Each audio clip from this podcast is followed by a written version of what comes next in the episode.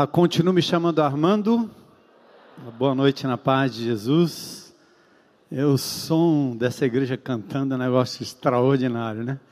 Sem máscara, melhor ainda. Obrigado aí, governador, por ter liberado os espaços abertos, né? E essa tenda, graças a Deus, não é fechada, não tem ar-condicionado, então estamos bem e melhor que os estádios por aí, né? Muito bom. Então, louvado seja Deus. Eu quero aproveitar a oportunidade aqui também, saudar o pessoal que está na internet. Eu fico sentadinho ali, mas já interagindo com o pessoal. Tem a Arimar, lá de Teixeira de Freitas, na Bahia. Uh, você aí. A Cândida de Macaé, no Rio de Janeiro. O Weber do Rio Branco, no Acre. Tem gente de todo lado, né? Todo canto. Então, louvado seja Deus pela internet, que leva a palavra de Deus bem longe. Hoje de manhã, um irmão até perguntou para mim, pastor, eu cheguei atrasado, eu vou assistir o culto à noite. Tem alguma diferença? O senhor acha que a, a bênção do pastor chega lá? Eu disse, a minha bênção não, mas a de Deus chega, né? Eu sou limitado, eu fico por aqui mesmo, né? Mas a bênção de Deus chega, pode ficar tranquilo, onde você estiver, Deus lá estará. Eu estive ah, em Santa Catarina, aí no sul do país. Cheguei lá na quinta-feira, um friozinho de 11 graus, chuva, garoa. E o evento começava na sexta-feira, um evento de família, que já tinha sido pausado por uns dois anos, devido à pandemia. E foi retomado dessa vez. E pelo frio e pela chuva, eu achei que não iria ter muita gente mas quase duas mil pessoas estiveram lá. O povo acampou. Pense no catarinense arretado, viu? Era frio, chuva, e o pessoal acampando ali. Eu até perguntei ignorantemente para alguém se eles iam levar aquecedor para dentro da barraca. Né? Disse, não, leva não. Os cobertores aqui, saco de dormir. Então foi um tempo muito precioso com a missão, a Melca, e o pastor Marcos, que esteve lá juntamente com a sua amada esposa, que nos recebeu muito bem, a Cornélia, e também outros amados irmãos que cuidaram da gente com muito carinho, muito carinho mesmo. Então nós aproveitamos, passamos alguns dias a mais ali e retornamos na quinta-feira. Queria convidar você a abrir comigo em Deuteronômio no capítulo 8. Vamos ficar em pé, mudar de posição, nós vamos aprender algumas lições do povo de Israel com o povo de Israel lá no deserto. Deuteronômio é um livro maravilhoso, é um livro muito carinhoso, muito amoroso assim. Eu acho que o amor de Deus aqui vaza por Deuteronômio. É, Deuteronômio, quando eu entrei na igreja a primeira vez que Heloísa me convidou, na igreja lá em Tucuruvi, eu tinha 17 anos de idade, descrente, maluco da cabeça.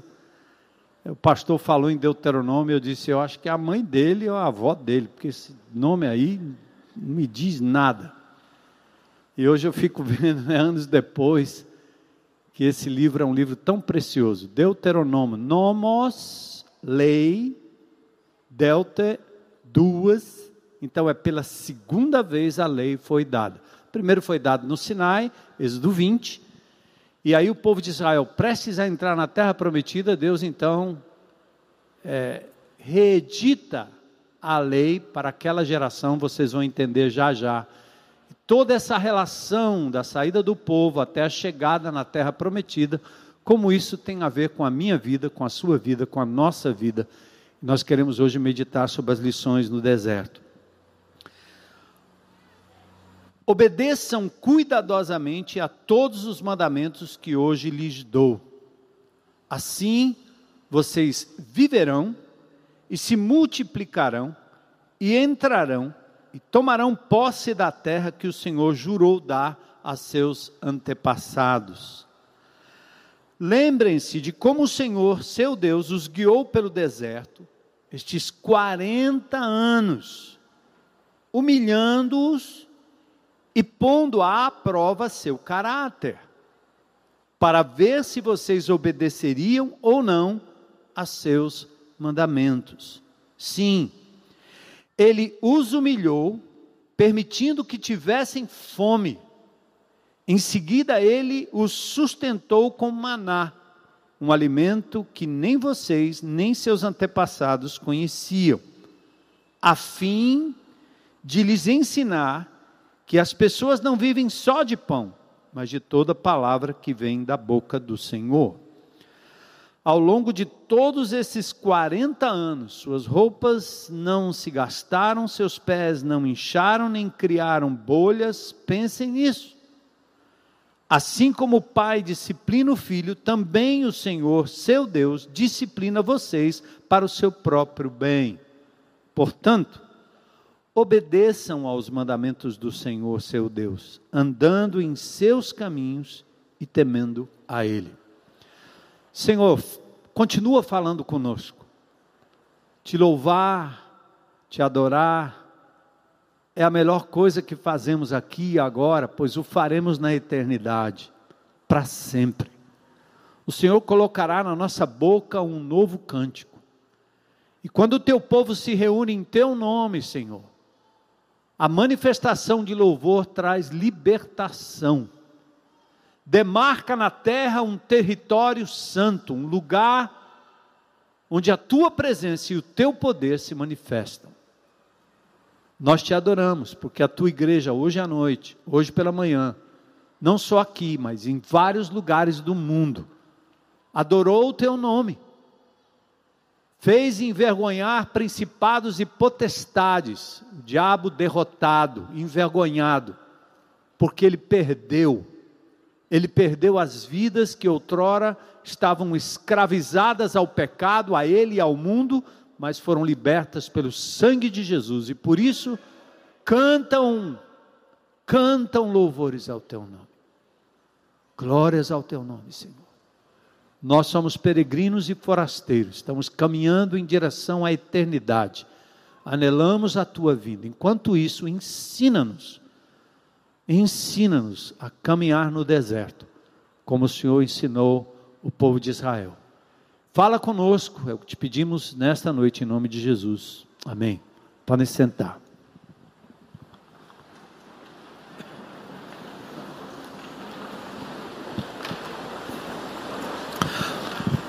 O povo de Israel passou pelo menos 400 anos no Egito, como escravos. Primeiramente foram beneficiados pela chegada de José, que foi alçado a governador, porque Deus deu a ele o dom de interpretar sonhos, e ele deu com uma finalidade específica, demonstrar o poder de Deus, a diferenciação de José dentre os demais agoureiros da época. E aí José foi levado a um posto importante.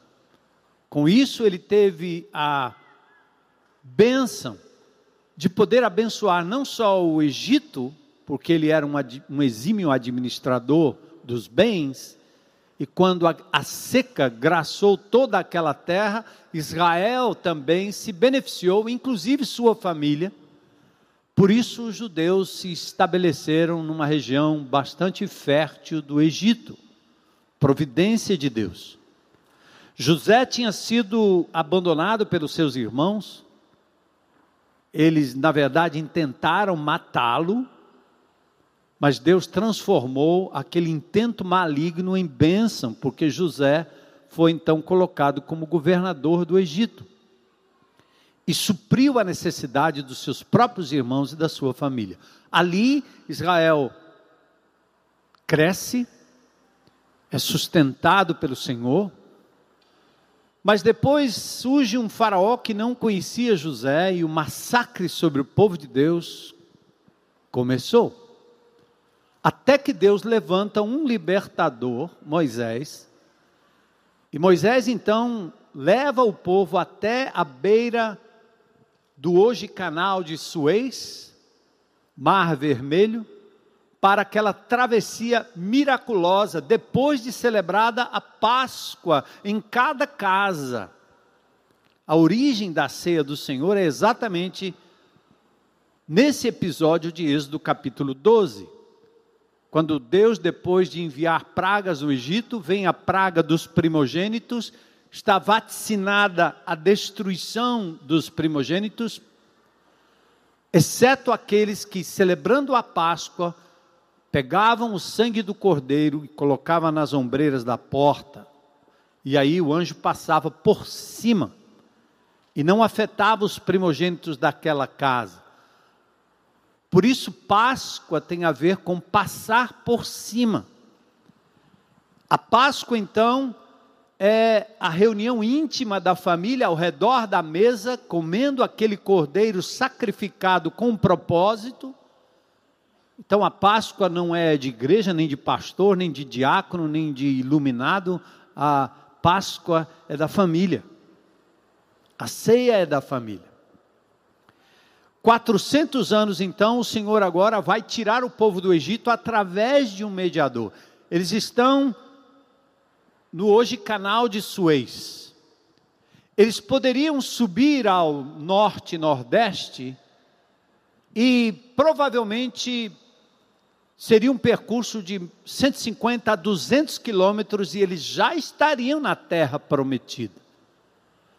Mas havia ali uma fronteira muito bem armada e aquele povo não era um povo de guerra. Então, certamente seriam dizimados na fronteira.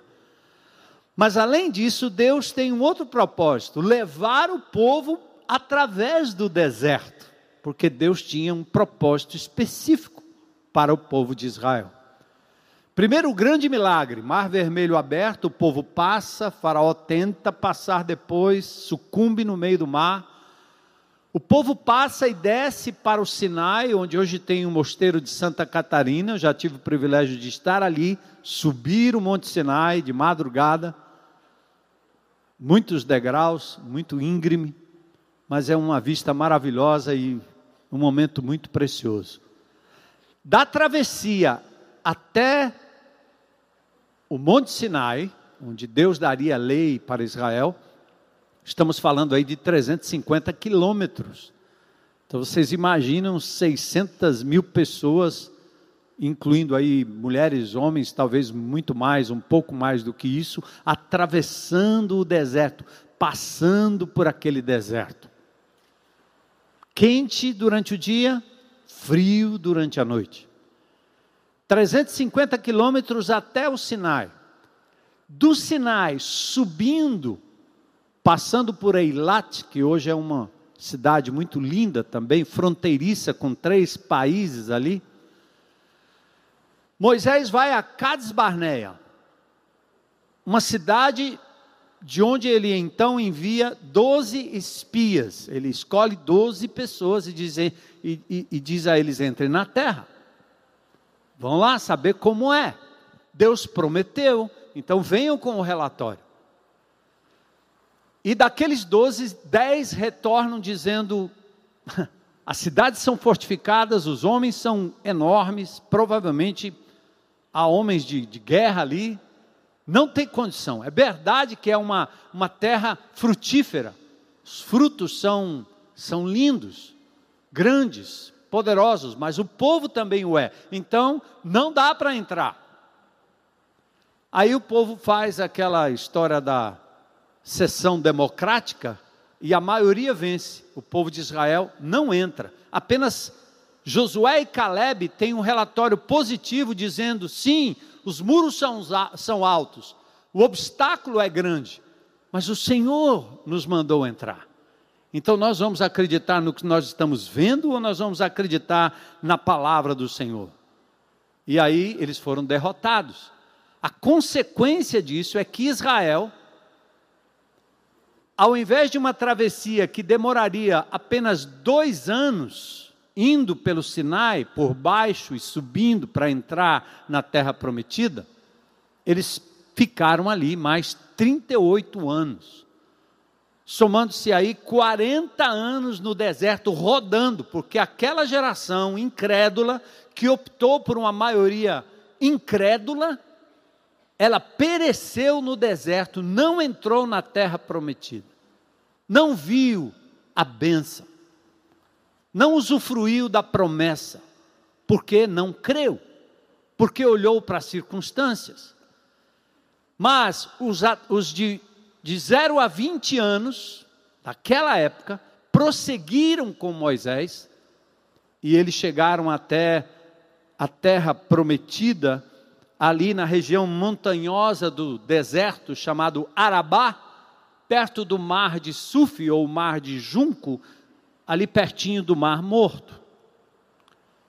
E é exatamente nesse lugar que Deus vai dar àquela nova geração uma reedição da lei.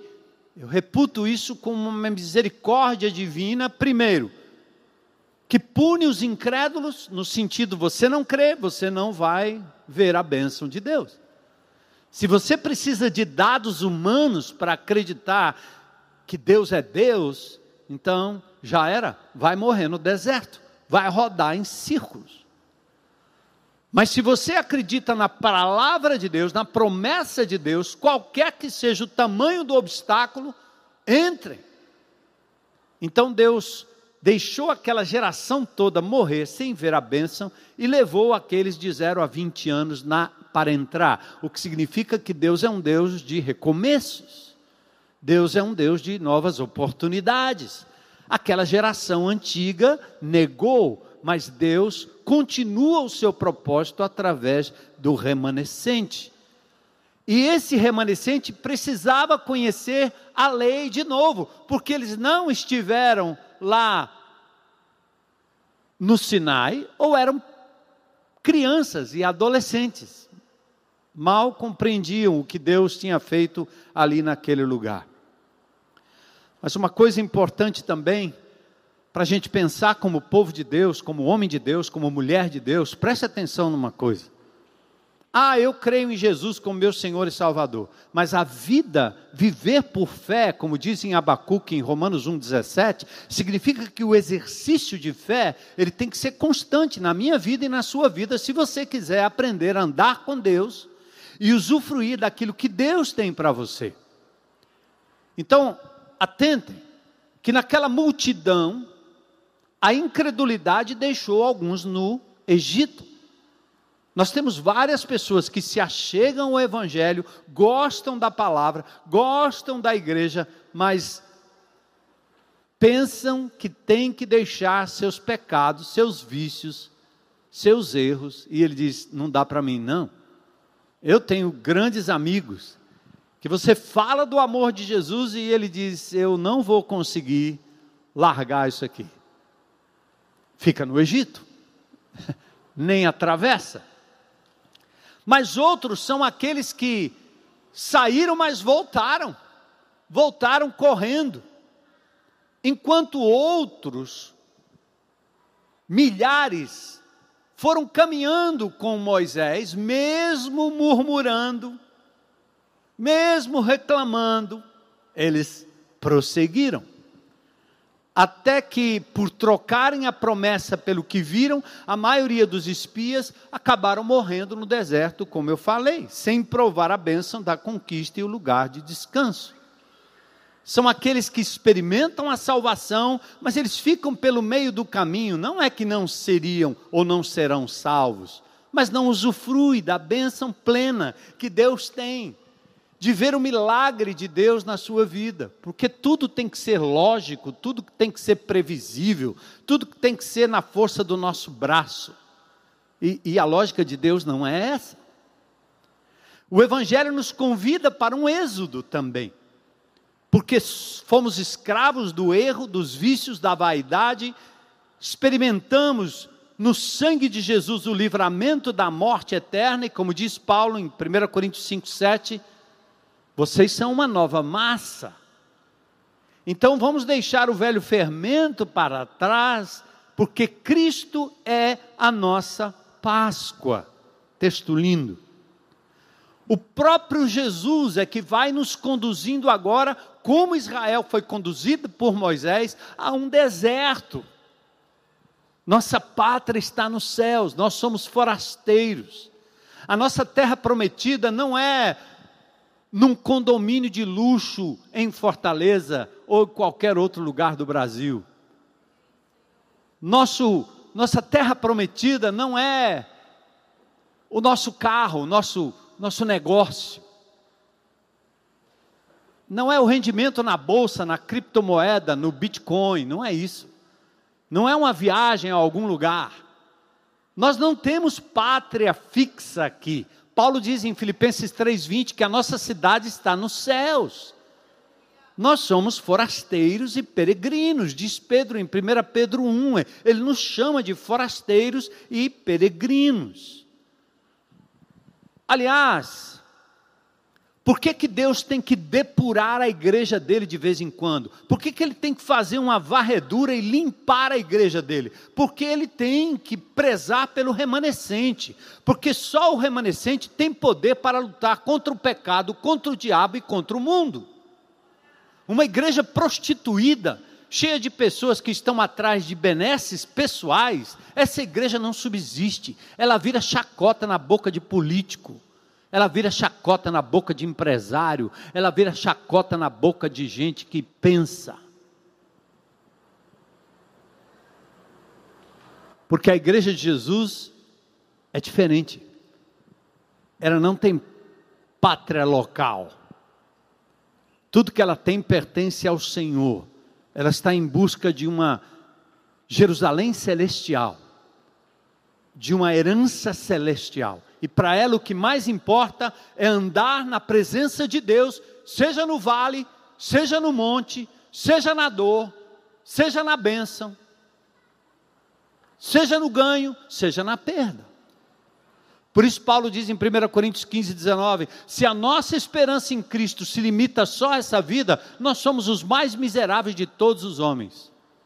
Por quê?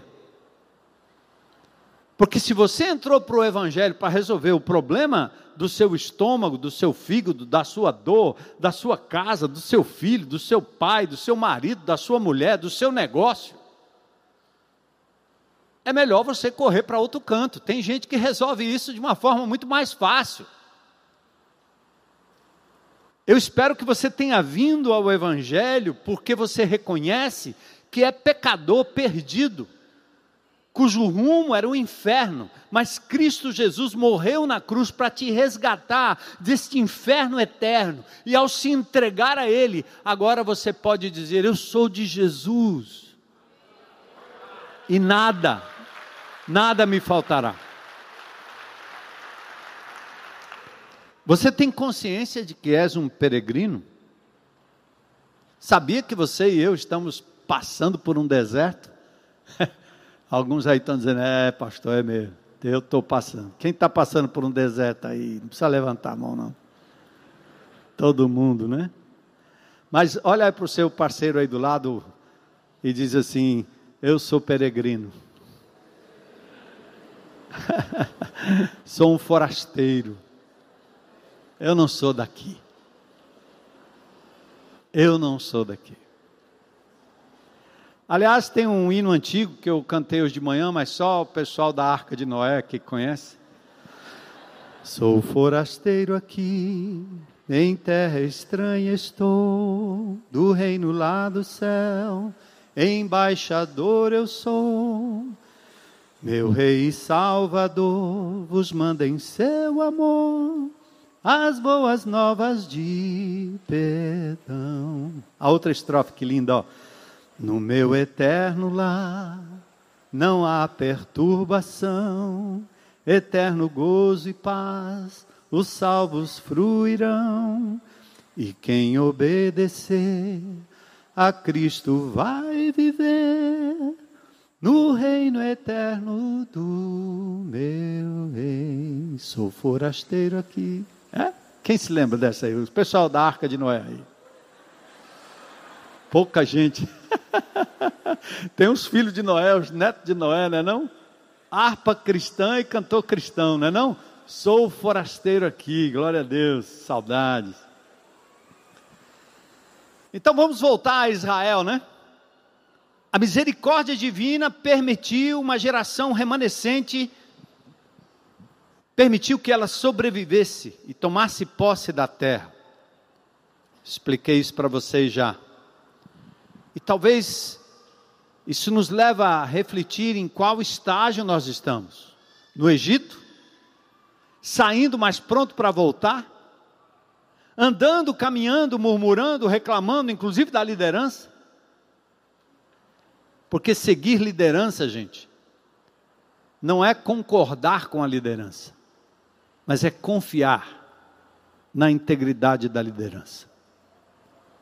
Eu não seguiria meu pastor Renato durante tantos anos como eu segui se eu não confiasse na integridade daquele homem.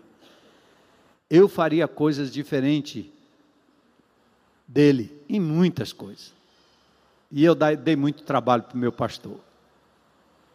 Mas eu confiava que aquele homem era um homem de Deus. Quando eu ia na casa dele, eu encontrava ele de joelhos orando.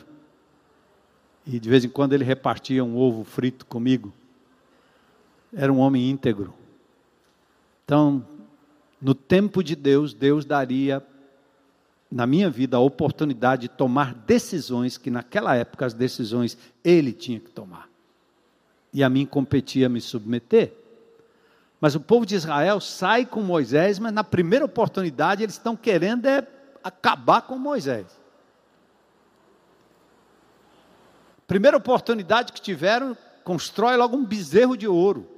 Se esse maluco desse Moisés fica aí no monte na presença de Deus, está pensando o quê? Então, nós somos peregrinos nesse deserto. Aliás, nós começamos o ano como sobreviventes. Fizemos novos projetos, resoluções, mas alguns escolheram ficar para trás e outros prosseguem cambaleando. Eu quero dizer para você que há uma oportunidade por escolha de você ser alguém que faz parte do remanescente da igreja de Jesus. Ao longo de toda a história, homens e mulheres obedeceram ao Senhor, atravessaram o deserto e o evangelho chegou até nós. Agora é a nossa vez. Agora é com a gente.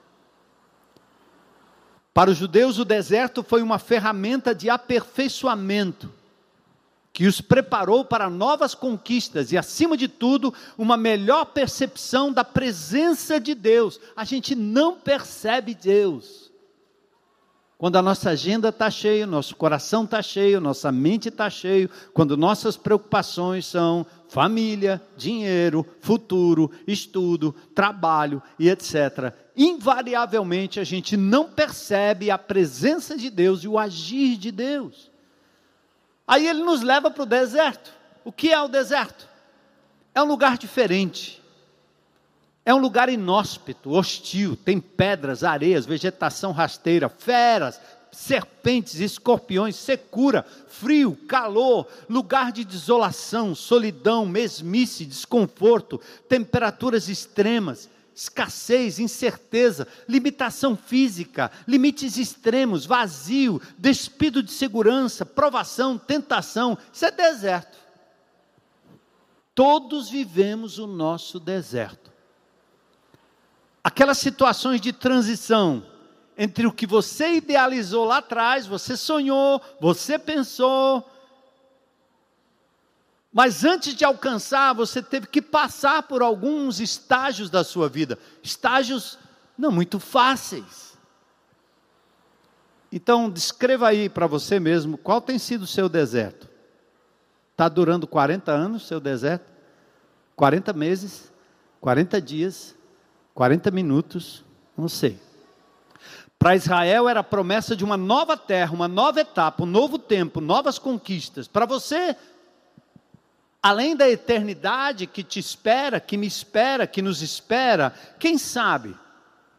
A promessa para você é um novo emprego, um casamento, uma melhora da saúde, uma nova casa, um novo lugar. E eu queria convidar você a acreditar que há sim um futuro melhor, há uma possibilidade de restauração de todas as coisas. É possível vermos novas conquistas, é possível ver a vitória do bem contra o mal. É possível ver a justiça de Deus prevalecendo sobre a injustiça. Parece impossível, mas vai acontecer. Nesse momento, as promessas dependem de quem na sua vida? Quem prometeu? Nós cantamos isso aqui agora. Quem é que fez promessa para você e não cumpriu? Quem foi que prometeu coisas sobre as quais você está colocando a sua vida? Sabe aquele negócio? Eu vou te amar até morrer? Hã? Uhum.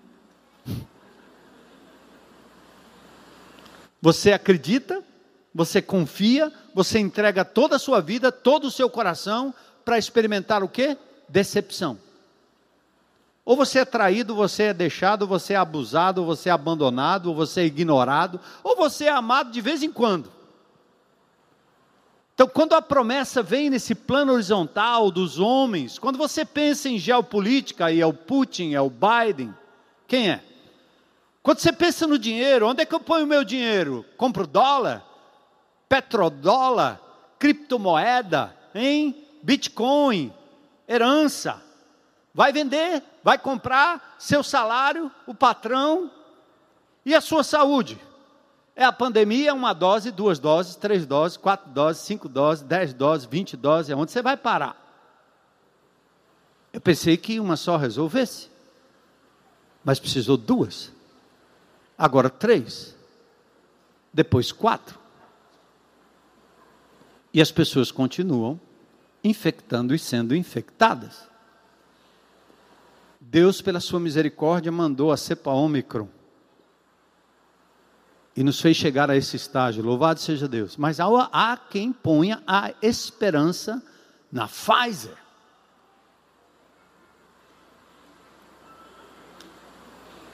Cuidado, gente.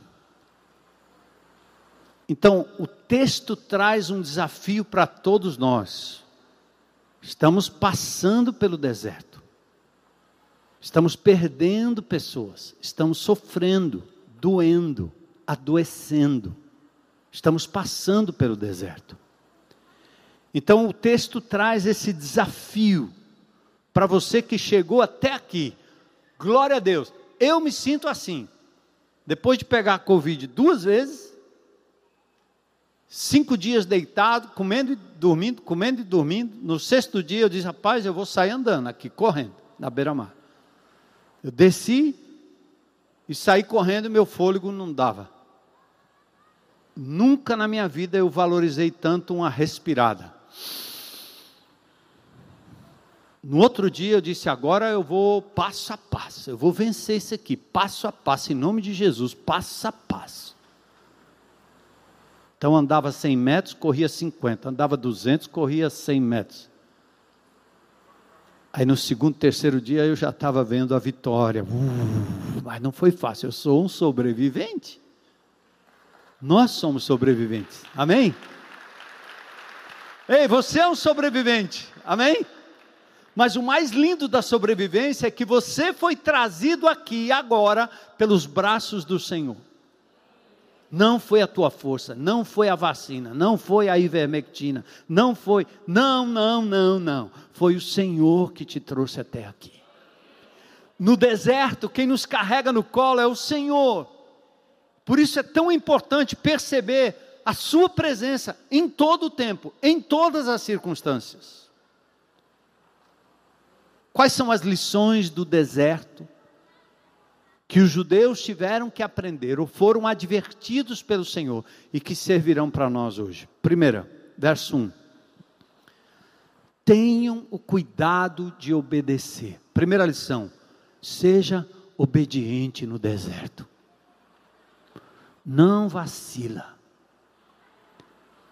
Vocês sabem que eu gosto de rali, né? E lá nessa conferência eu encontrei tanto ralizeiro amigo Teve uma hora que a Heloísa disse assim: oh, Eu não sei se o povo entendeu a mensagem, mas a macharada de rali, eles captaram tudo. Os homens vinham conversar comigo. Mas quando você atravessa o deserto, o deserto não tem planilha. O cara que está do lado aqui dizendo direita, esquerda, direita, esquerda, em frente, 90 graus, 40 graus. No deserto não tem estrada. Então são colocados alguns pontos fixos que a gente chama de waypoint. O GPS determina ali aquele ponto. E o navegador vai dizendo para a gente: está aqui à direita, não vá pela esquerda. Muitos caem em valeta, muitos sucumbem num funil de duna, caem de cabeça, capotam. Porque você tem que obedecer o que está escrito. Então Deus está dizendo assim: tenham o cuidado de obedecer toda a lei que eu hoje lhes ordeno. O desafio aqui, gente, a palavra é prestem atenção, povo de Deus. Não é à toa que nós, pastores e líderes, estamos ensinando vocês a ler a palavra de Deus diariamente, a olhar para esse texto e dizer o que Deus está me dizendo e o que eu vou fazer a respeito, porque você corre o risco de tropeçar. Você está ouvindo o G1. Você está ouvindo a Globo, a Band, o SBT, a Record. Você está ouvindo o noticiário, você está ouvindo o WhatsApp, você está ouvindo o Telegram, você está ouvindo, é isso que você está ouvindo. E eles estão te dizendo tudo como vai acontecer. Vai piorar, vai melhorar, vai errar, vai não sei o quê, vai tropeçar, vai, acabar com tudo, vai ter guerra, não vai ter guerra. E você está aqui para a direita, para a esquerda, vivendo um drama louco. E Deus está dos céus falando com você, e pessoalmente falando com você pela palavra, mas você não dá atenção. E o que Deus está dizendo é: isso pode dar errado. Então é atenta, dê atenção ao que Deus tem a dizer. Você pode ouvir as outras pessoas, você pode ouvir o noticiário, mas quando você tem a palavra de Deus na sua vida pessoal, você tem filtro para saber se é fake news ou não. E não as agências de fact check Quem é que determina se é, é errado ou se é mentira ou se é verdade? Quem? A ciência, feita por meia dúzia de políticos, meia dúzia de indivíduos que entram num gabinete que não tem opinião sobre absolutamente nada, cujas ordens vêm de fora, e os caras usando o nome da ciência, você está ouvindo quem? Então é preciso que você Conheça a palavra de Deus, obedeça a palavra de Deus. Como é que você vai obedecer se você não conhece? Você tem meditado na lei do Senhor de dia e de noite? Você tem tido cuidado de não andar nem para a direita nem para a esquerda? Você está enchendo o seu HD de palavra de Deus para você saber discernir o que é do diabo, o que é de Deus ou não? Então o desafio aqui é atentem e o sentido é coletivo, presta atenção. Ele não está falando aqui para o indivíduo, ele está falando para todos. Por isso nós não podemos ter programação aqui que não tenha palavra de Deus. Nós temos uma fundação, fazemos boas obras aí para tudo quanto é canto, glória a Deus, mas a boa obra é uma ponte para o coração daquele que precisa da palavra de Deus. O que leva o indivíduo do inferno para o céu não é uma cesta básica. Meu pai, espírita, muitos anos, eu frequentei centro espírita durante muitos anos, ninguém faz mais boa obra do que os espíritas.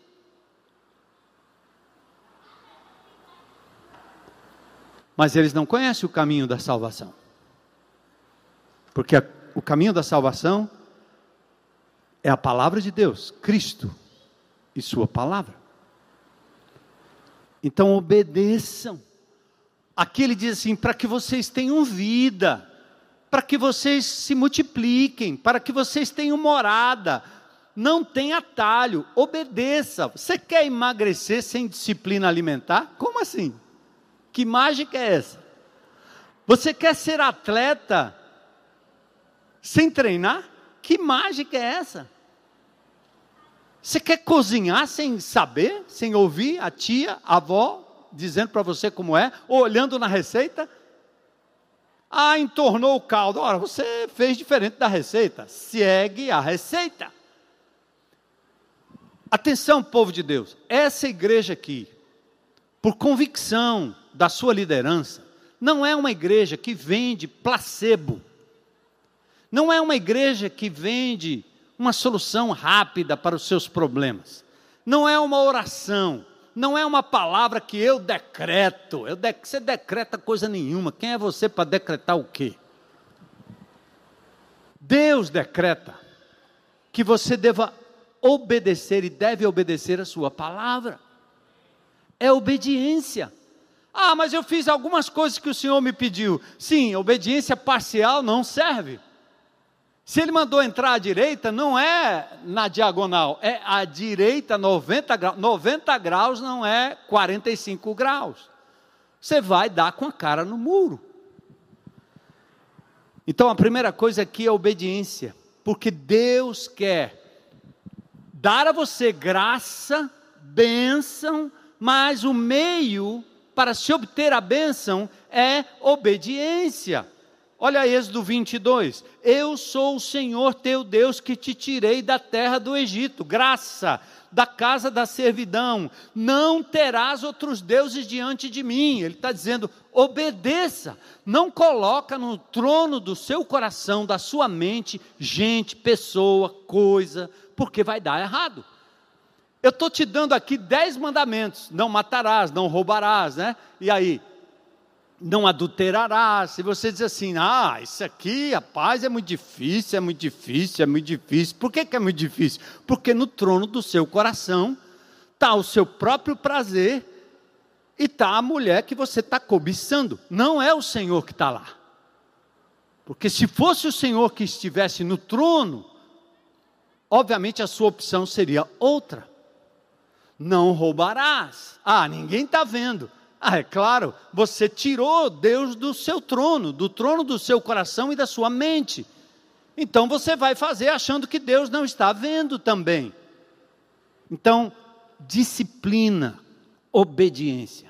Vocês sabiam que Jesus Cristo, em Filipenses 2,8, diz que a si mesmo ele se humilhou, tornou-se semelhança de homens e foi obediente até a morte e morte de cruz? O próprio Jesus teve que obedecer. Por quê? Ele não tinha pecado, portanto não merecia a morte. Todos nós pecamos e por isso merecemos a morte. O Pai o envia, Deus se faz gente em forma humana, andando aqui, e de repente ele está indo à cruz do Calvário para morrer pelo pecado de quem? Dele? Não. Então chega uma hora que ele diz assim: se possível, passa de mim esse cálice sem que eu beba. O que, que ele está dizendo? Se possível, pai, me livra dessa coisa de ter que pagar pelo erro do outro. Mas aí ele diz o que? Porém, seja feita a tua vontade, não a minha vontade. Então, naquele momento, ele se rende em obediência a um plano perfeito do Pai e ele se entrega na cruz, e ao terceiro dia o Pai o faz ressurgir dentre os mortos. E o coloca como um nome acima de todo nome, porque ele obedeceu. Amém? Obedeça, meu irmão. Aqui o negócio é disciplina mesmo. Aqui é CR. Sai da negação, macho. Entenda que você não tem condição de resolver seus próprios problemas. Acredite que existe um poder superior capaz de fazer isso. Faça seu inventário moral e vá lá, vamos resolver. É passo a passo, é passo a passo, que não tem mágica. Eu já fiz aqui nessa igreja um culto de oração, que disse assim, pastor, quando é que tem culto de libertação aqui? Os irmãos que vêm de outra igreja me perguntaram, agora ninguém me pergunta mais, né? Mas me perguntava, quando é que tem culto de libertação aqui? Eu olho bem para a cara do indivíduo e disse, eu, eu quero saber quando é que não tem culto de libertação aqui. Porque toda vez que nós nos reunimos em nome de Jesus, o Senhor nos liberta. O que, que você está querendo? Aí um dia me apurrinharam tanto que eu disse: olha, vamos fazer o seguinte: tragam os coxos e os aleijados, que nós vamos fazer um culto de oração do poder e diga que é o culto do pastor Armando Bispo que vai pregar aqui. Igual eu pedi para vocês chamarem a, a, as, as, as mulheres que gostam de Maria e dizer que o bispo ia pregar sobre Maria, modelo de mulher. Aliás, eu falei isso lá embaixo, me pediram, foi a, a mensagem, né? Então, teve um culto maravilhoso, culto quarta-feira. Pronto, lotou, lotou, todo mundo lá. Aí eu estava lá na frente, peguei o microfone, Todo mundo que tiver problema aqui, pode vir para frente. Quem tem problema aí? Quer ver uma profecia bem legal? Assim, eu, eu, Deus está me falando que tem gente com problema de coluna aqui.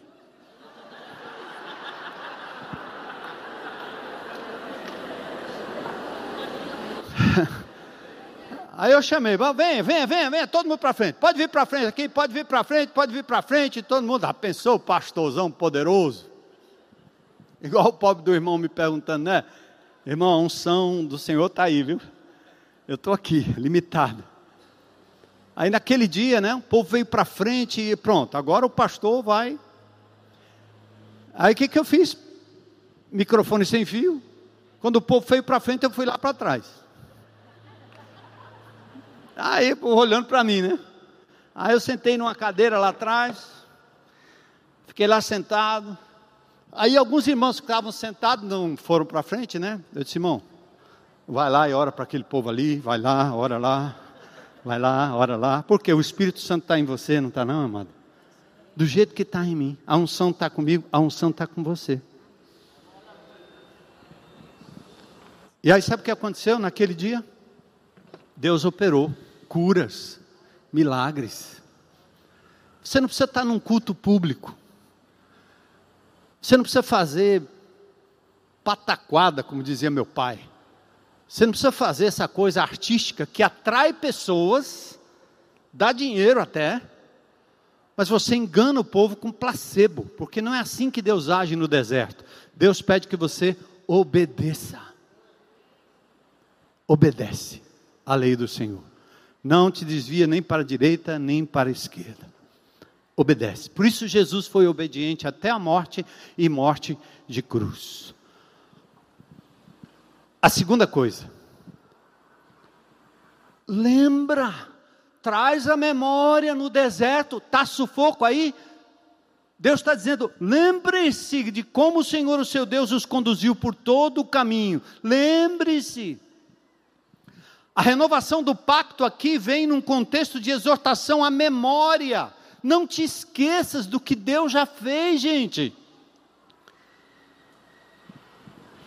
Lembre que o Senhor lhe conduziu por 40 anos para te humilhar, para te provar, para conhecer suas intenções. Traz a memória porque mesmo nos momentos difíceis, mesmo naquelas coisas que você gostaria de esquecer para sempre, o Senhor esteve com você lá. A gente gosta de lembrar, às vezes, quando a gente vai fazer rememoramento, né, vai voltar para trás a lembrança, a gente lembra das desgraças e se esquece do cuidado de Deus.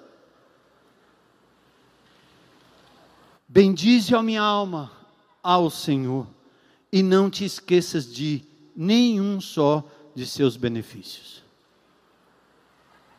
Para, meu irmão, olha para trás e veja quanto Deus já fez na sua vida. Como Ele esteve com você em todo o caminho do deserto. E é o seguinte: deserto é lugar de horror. Você pode dizer assim, não quero nem lembrar a lembrança me dói, mas não se esquece, o que Deus está dizendo é: lembra que eu estive com você lá e eu livrei você. Você estava sendo abusado, mas eu estava com você lá. Você estava sendo passado para trás, mas Deus não estava ausente, Ele estava com você lá. Porque Deus não faz mágica. Ele não acaba com o problema do mal. Lembra, nós falamos da Teodiceia, numa pregação aqui? A conciliação entre o Deus bom e o problema do mal. É o pecado, é o ser humano, é a desgraça humana. Deus não faz isso com um passo de mágica. O que ele faz é mudar o coração do ser humano e prometer a ele que um dia haverá novos céus e nova terra, onde não haverá mais dor, nem pranto, nem pecado, nem estupro, nem abuso, nem traição, nem mentira, nem corrupção. Vai acontecer. Esse velho corpo corruptível se revestirá do incorruptível. Então lembra que o Senhor te guiou por todo o caminho. É difícil acreditar que ele esteve lá naquela situação difícil, mas ele esteve lá. A esposa de um amado irmão que trabalha aqui na nossa igreja cristiana hoje de manhã me falava em lágrimas depois da mensagem, pastor. Senhor estava pregando sobre Filemão, nós fomos para casa, nossa casa foi assaltada, três assaltantes levaram tudo, levaram minhas joias acumuladas ao longo de anos, lembranças caras, fotos, tanta coisa. Mas ela disse: tem algo acontecendo comigo que eu não entendo. Eu não estou sentindo falta de nada. Porque tudo que restou para ela foi o Senhor. E a pergunta é: ele é suficiente ou não? Ele basta ou não? E aí você tem que fazer como Paulo na definição de contentamento, né? Tendo como se não tivesse. Não tendo como se tivesse. Tendo como se não tivesse. Isso não tem importância para mim. Isso não é a minha vida, isso não é o meu valor. Isso não é o que me define se eu tenho um carro bonito, grande, preto, se eu tenho casa, se eu tenho carro, se eu tenho dinheiro, se eu tenho status, se eu tenho diploma, se eu tenho insígnia. É tendo como se não tivesse. Ou não tendo, feliz como se tivesse, porque o Senhor me basta. Eu sou filho do rei, eu vivo no referencial que ele diz acerca de mim. Então todos temos experimentado da provisão divina no meio do deserto. Então lembra, esses 40 anos, só um lembretezinho aqui, tá duro, tá demorando, não é não? Lembra de Abacuque? Deus não quer que você seja um alienado falando coisas positivas. Não, eu nunca me preocupo. Não, eu nunca não sei o quê. Não. Abacuque faz é o seguinte: Senhor, está demorando, até quando essa desgraça sobre nós aí? Então Deus até permite que você dialogue com Ele. Percebe que quando você está brigando com Deus em oração, você está reconhecendo que Ele está lá, entende? Você não vai para o fórum, para a delegacia, você não vai para o prefeito, você não, não vai brigar com ninguém. Você está na frente do Senhor dizendo: Eu estou aqui nesse deserto, está doendo, até quando? Aí Abacuque chega uma hora que ele diz: Eu vou subir na torre de vigia para eu olhar e eu vou ficar esperando aí alguma coisa, uma luz no horizonte. O que é que Deus vai falar? E a resposta de Deus é assim: aguarda a visão, num tempo designado ela virá, ela fala do fim, não falhará, ainda que demore, espere, não se atrasará. O tempo de Deus não é o seu tempo. Então não fique marcando hora para Deus, tá certo? Entende? Uma mãezinha desesperada aqui dizendo: Olha, minha filha criada no Evangelho agora se envolve com uma coisa ilícita. Eu estou desesperado, estou chorando aqui. Ai, ai, ai, ai, ai, ai, ai. Eu disse: Agora é tempo de amar. Ame, chegue junto. Não tente frear a carruagem.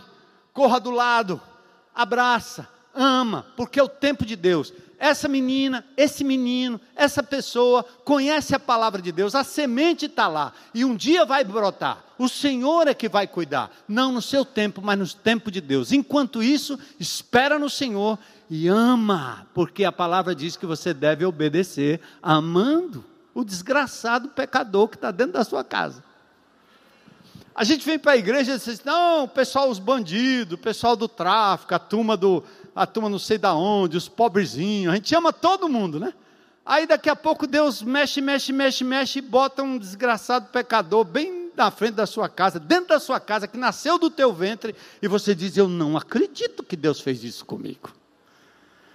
Que evangelho é esse? É para ter misericórdia com o de fora e não com o de dentro? Mamãe, papai, calma. Deus está no controle. Faça o seguinte: ame, abrace. Não fique espetando Bíblia na cabeça do teu filho que já conhece a palavra de Deus. Ele está com 250 tatuagens, com 40 mil piercing. Bote um.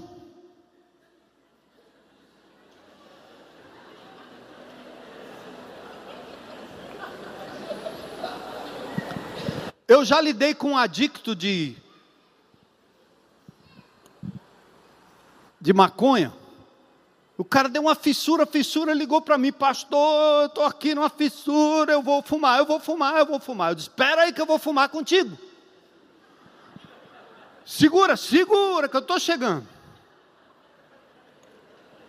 Aí quando eu cheguei lá, ele estava todo tremendo. Eu disse: Onde é a boca? Onde é a boca aí que eu vou buscar?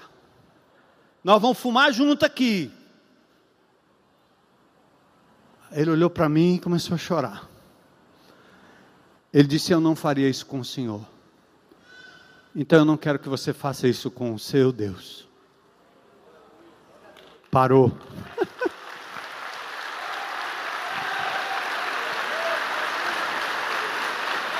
Daqui a pouco nas redes sociais a pergunta que não quer calar: o pastor fumaria ou não fumaria? Vá para lá. Isso não iria me fazer nem mais crente, nem menos crente. Mas se fosse uma demonstração de amor, eu faria qualquer coisa para amar, demonstrar amor. E depois Deus ia resolver comigo. Para humilhar e para provar, foi que o Senhor deixou o povo lá no deserto. Obediência, lembrança, para curar o povo no deserto. Será que esse povo precisava de cura? Claro, como curá-lo se não através da provação? É aquela pedra da areia bruta que tem que ser colocada na fornalha para virar um cristal. Eu aprendi isso agora lá em Blumenau. Uma bola de fogo, uma areia que derrete, se torna um cristal maravilhoso porque foi posta no fogo. Assim Deus está fazendo comigo, Deus está fazendo com você, meu irmão. Está doendo? Eu sei. Deus tem um plano e um propósito. E por último, para a gente terminar, a terceira coisa, a primeira, obediência. A outra, memória. Lembra, lembra, lembra, lembra, lembra, lembra de como Deus te livrou, como Deus trouxe você até aqui, como Deus cuidou de você. Traga à memória aquilo que lhe pode trazer esperança. Deus esteve lá com você. E terceira e última, a provisão, verso 3. Ele te humilhou e deixou você passar fome, ele mexeu no seu estômago. As coisas que Deus faz não dá para entender. E não precisa culpar o diabo, não. Porque se o diabo está agindo na minha vida e na sua vida, eu só posso dizer que tem algo errado se for pecado e eu estou dando brecha para o diabo. Mas alguma aflição que venha sobre a minha vida, eu querer culpar o diabo, ele é um cachorro na coleira de Deus. Ele só vai aonde Deus permite. Amém? E eu pertenço a ele, você pertence a ele. Então Deus disse: Eu vou provar vocês, eu deixei vocês passarem fome, só para saber o que, é que estava no coração de vocês. É Deus nos provando, Ele nos humilhou, tirou da posição de controle. Você tinha tudo, sabia tudo, agora você não tem nada e não sabe nada.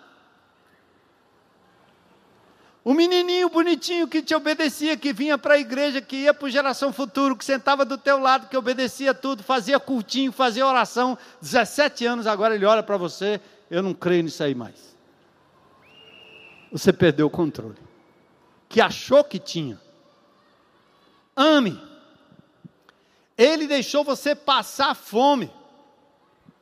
Mas aqui diz, ele também sustentou. Sabe por quê? Ele não vai dar nada além daquilo que você possa suportar.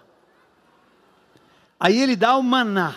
Deus é fiel, 1 Coríntios 10, 13. Não permitirá que sejais tentado além das vossas forças. Juntamente com a tentação, com a provação, ele proverá livramento, de forma que você possa suportar. Aí ele deu o maná. Quando o maná começa a cair, o camarada quer logo fazer uma provisão. Ele quer logo dizer: opa, vou guardar aqui para uma semana, vou, vou, vou acumular maná, vou vender maná por aqui. E Deus está dizendo: só presta para um dia, no outro dia apodrece. Então era cada dia, cada dia. Você comeu hoje? Você bebeu água? Então dê graças a Deus. Deus da provisão me deu o maná hoje. Amanhã eu não sei mas eu vou louvar o nome dele e esperar na provisão dele. Amém? Para que, que Deus fez isso? Para mostrar que nem só de pão o homem viverá, mas de toda palavra que vem da boca do Senhor. Não comprometa a sua fé por pão, por política, por negócio, por paixão. Não, não, não. Tudo isso era coisa do Egito. Tudo era coisa do Egito. A reação do povo judeu se parece muito com a nossa. O bem, a bênção, o milagre, a suficiência está sempre ligado ao ter. Se eu tenho, se ganho, se conquisto, se possuo, se compro, então Deus está comigo. Hã? Se eu perco, se dependo, se falta, se não consigo, se tenho que me humilhar, então Deus não está comigo. Que isso, gente? Deus está com você todo o tempo, no ganho, na perda. Isso é contentamento. Jesus passou por isso, né? Se és o filho de Deus, manda que essas pedras se transformem em pães. Ele estava com fome, era legítimo, ele podia fazer. Mas o que é que o diabo queria? Que ele usasse o seu poder divino para suprir uma necessidade humana. Mas ele foi obediente, se submeteu e disse: Nem só de pão viverá o homem. Aliás, ele responde assim: ó, Está escrito. Vamos fechar? Qual é a grande lição do deserto? Dependência de Deus e reconhecimento que todas as conquistas futuras virão em decorrência da graça e da provisão de Deus conquistada pela obediência, pela memória das coisas que Deus tem feito e pela provisão divina.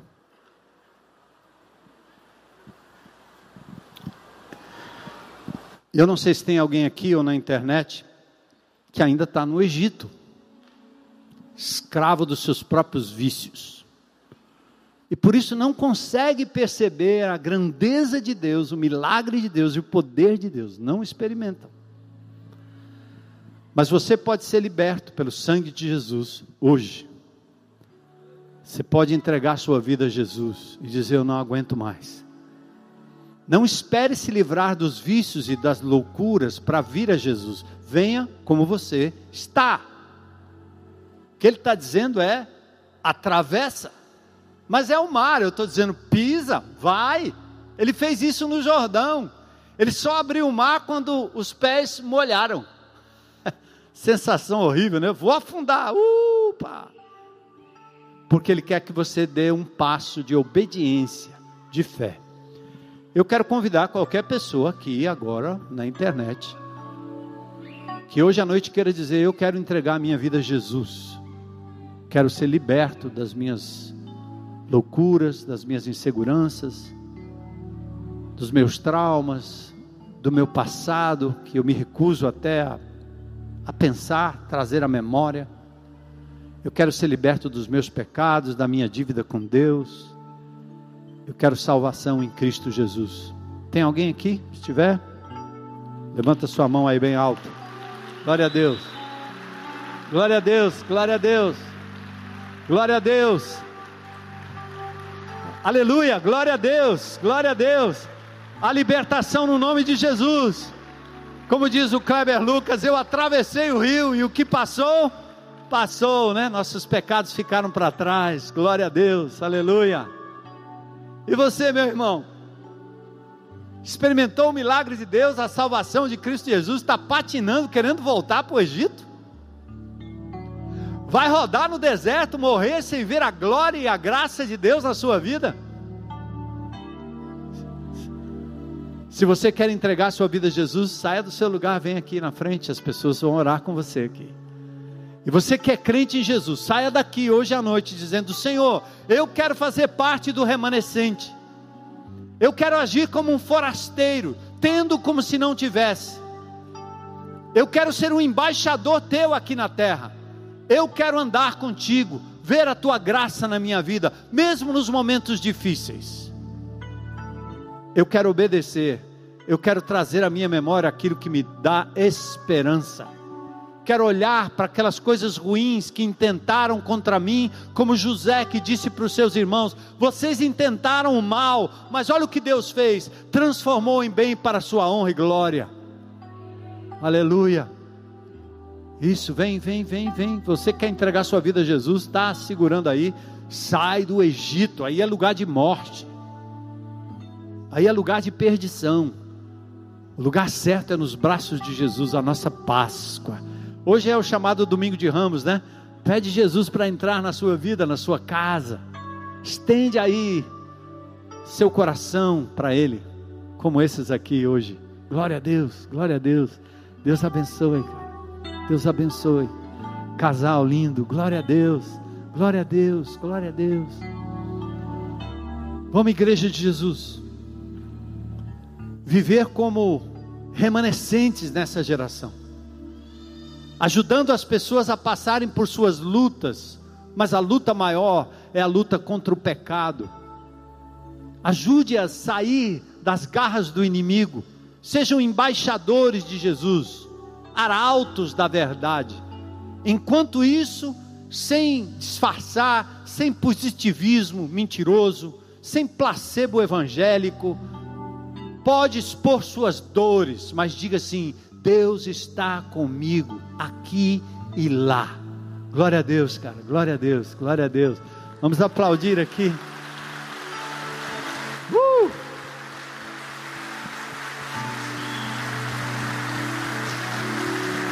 Deus esteve com você lá, Deus estará com você acolá, porque Deus está aqui. E tudo que Ele promete para você, Ele é suficiente. Amém? Abra mão de tudo, irmão. E vamos caminhar como igreja de Jesus crescendo e sendo esses embaixadores até que Ele venha. Vem, Jesus, vem, Jesus. Senhor, obrigado por essa noite maravilhosa, obrigado por essas vidas, Senhor. Te louvamos, porque hoje à noite o Teu Espírito Santo batizou cada uma dessas vidas, na graça, no poder e no sangue de Jesus. Foram batizados com Teu Espírito, foram adotados na família de Deus, são participantes dessa nova esperança, são peregrinos forasteiros como todos nós, casa de Deus, povo escolhido, glórias ao teu nome, Senhor. Enquanto aguardamos a tua vinda, santifica o teu povo, abençoa o teu povo, Senhor. Nós te adoramos por essa noite, por esse dia maravilhoso. Em nome de Jesus, em nome de quem oramos e agradecemos. Amém.